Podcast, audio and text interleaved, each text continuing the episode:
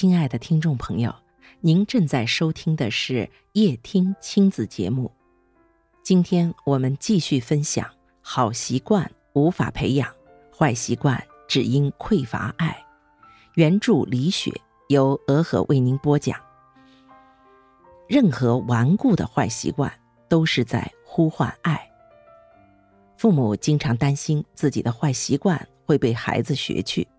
比如爸爸妈妈的情感基础很差，爸爸又酗酒，妈妈忍不住教育儿子：“你爸爸是个混蛋，你千万不能学他。”儿子小时候很乖，滴酒不沾，但长大结婚后却突然酗起酒来，甚至打老婆。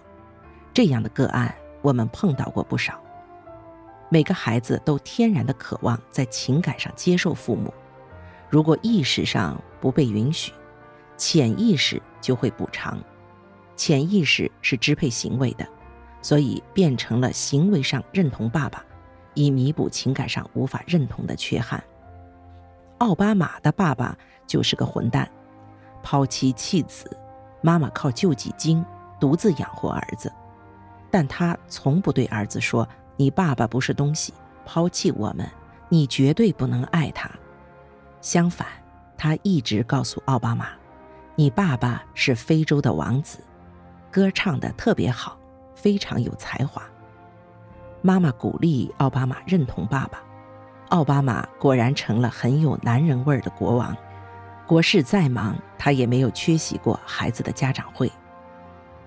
父母无需完美，每个父母都有坏习惯，之所以成为今天的样子，有自己的原因，并愿意为此负责。这并不影响和孩子的彼此尊重、相爱。酗酒的爸爸也可以很爱孩子。如果妈妈鼓励孩子接纳这样的爸爸，孩子就会获得一种感觉：缺点再大的人也会爱我，也值得我尊重。这样的孩子将收获广阔而灵活的人际关系。所以，行为有缺陷、看法有不同都没有关系。关键是要给孩子底气，无论如何，爱都存在。那么，坏习惯是如何形成的呢？有些家长担心孩子沉溺网络游戏，觉得要是现在不管他，他将来一定会沉溺其中，一事无成。我自己在小学二年级的时候，就曾疯狂地爱上电子游戏，那时妈妈从来不制止我。爸爸甚至还主动拉我比赛，就这样沉溺了一年，我的成绩从班里第一名往后掉，父母居然也不担心，还是兴致盎然地陪我玩。直到我们全家人都玩够了，我充分体验过打游戏的快乐，感到很满足。后来到了中学、大学，对同学们都玩的游戏反而不怎么痴迷，偶尔玩一下。拿得起，放得下。所有顽固的坏习惯背后，都是爱匮乏的痛苦呐喊。那些真正长期沉溺于游戏，以致影响到正常生活和工作的人，缺乏从现实人际交往中收获快乐的能力，而游戏正好带给他们掌控感和虚拟的社交。真实的世界其实远比虚拟世界有趣，但为什么？有的人就是不敢进入真实世界呢。从婴儿时期开始，妈妈就是婴儿的整个世界。如果婴儿能被妈妈看见，他就能拥抱整个世界，长大后敢于体验真实的生活。但若从小严重匮乏爱和关注，在现实世界中又不断重复体验到挫折，他就会越来越退缩。最后缩进安全的网络世界不出来了。道理本是维护感受而生的，我们的真实感受总是被各种心理防御机制包裹着，干枯的活在头脑中。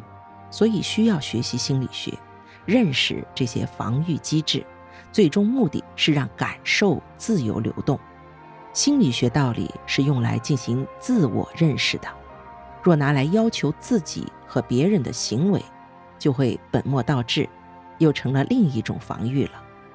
比如夫妻吵架，妻子说：“我今天很难受，所以脾气大了点儿。”学心理学的丈夫说：“你要对自己的情绪负责，不能跟我发脾气。”这个说法和“没看见我正忙着赚钱养家吗？别烦我”，本质上是一样的，只是披上了心理学的外衣罢了。听上去似乎更正确些，但无论说法多正确，问题在于爱的流动被切断了，所以这个说法本身又变成了另一种防御。防御我们体验当下的真实情感，让我们又一次从感受中逃跑了。所有学科道理都只是个说法，我们要学习正确的方法，也要学会放下，真实勇敢的投入生活，让爱流动。好了，以上就是本集的内容，感谢您的收听，祝您晚安。